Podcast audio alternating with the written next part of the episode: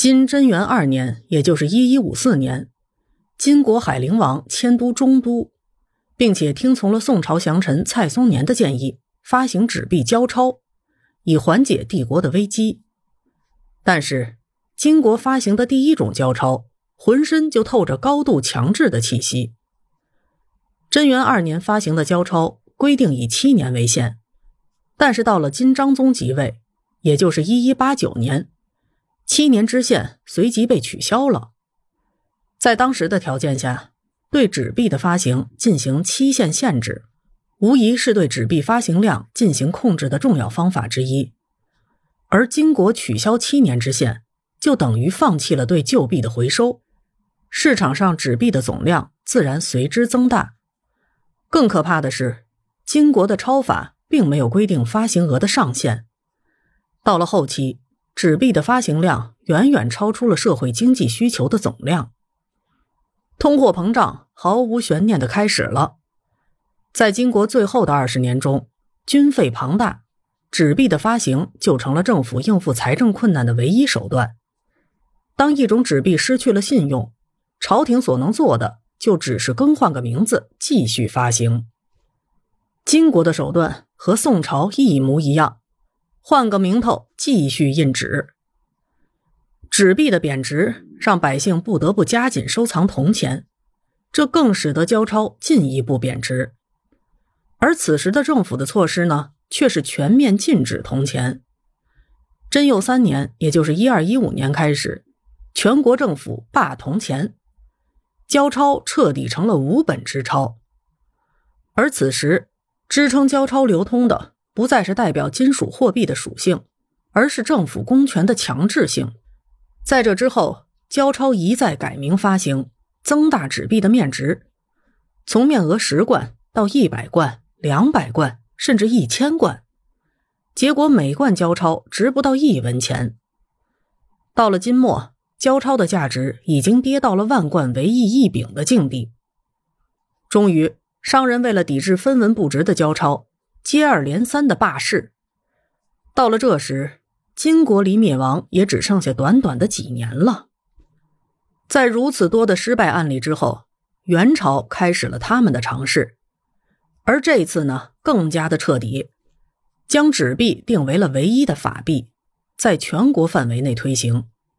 这可是实属首创，也是中国历史上出现的最具现代意义的纸币。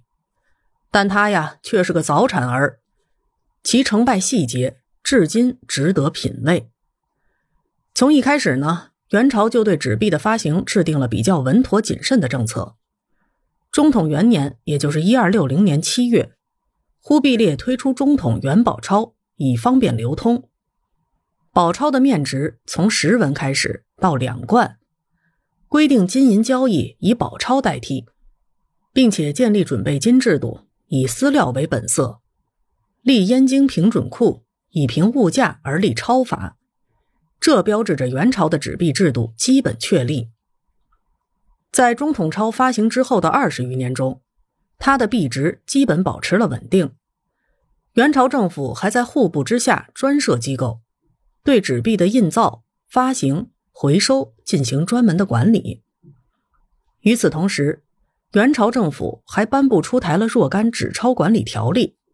并且作为国家的正规法令实施。从某个角度来看，元朝对纸币的管理，在制度和政策上都是非常完备与成熟的。但是，局部的变革无法抵挡集权体制的碾压。到了元中后期，所有专制体制的通病都开始爆发了，腐败挥霍遍地，灾祸横行。为了维持日益增长的财政开支，税收也随之急剧增加。到了元中后期，税额已经比元初期增加了二十余倍，这使得元朝的经济状况开始恶化，民众的不满情绪日盛。为了维护政权稳定，军费的开支也越涨越高，而贵族官员人数的增加，也让元朝的财政雪上加霜。此时的元朝政府只能通过增加纸币的发行来解燃眉之急，这就成了一个死循环：货币不值钱，民众的不满会更大。而为了维持统治，支出增加更加剧了财政的困窘。由于货币贬值，元朝政府不得不调整官员以及军队的工资。如至大元年，也就是一三零八年，用制元钞按照中统钞的原来俸禄发官俸，急增五倍，全年支出五亿贯，仅此一项就超出了当年岁入的一倍。本来元朝统治者可以进行经济紧缩，削减政府的开支，鼓励民间恢复生产，重建纸币信用，但是权力的自负、自私与虚妄。不允许正常手段的存在，元帝国开始饮鸩止渴。他们一面动用纸币的准备金救急，一面不断的加大纸币的发行量。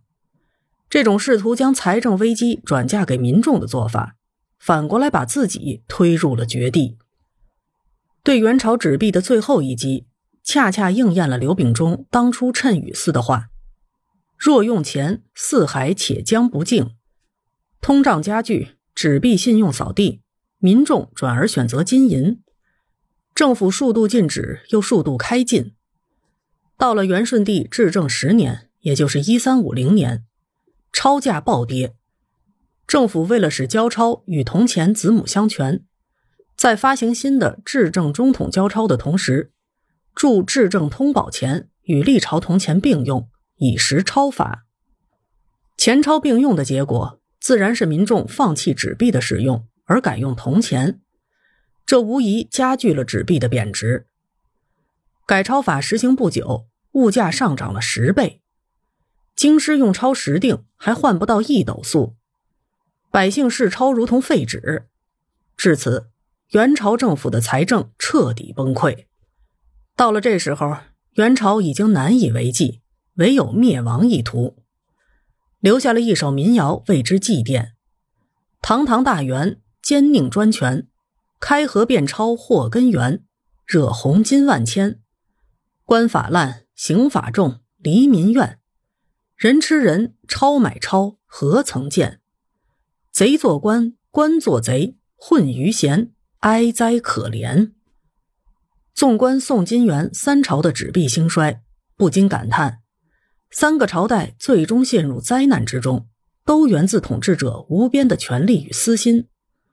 当他们的行为违背了经济规律，而且没有任何的约制时，再精巧的法律制度也抵挡不住专制权力的碾压，任何创新都会不堪一击。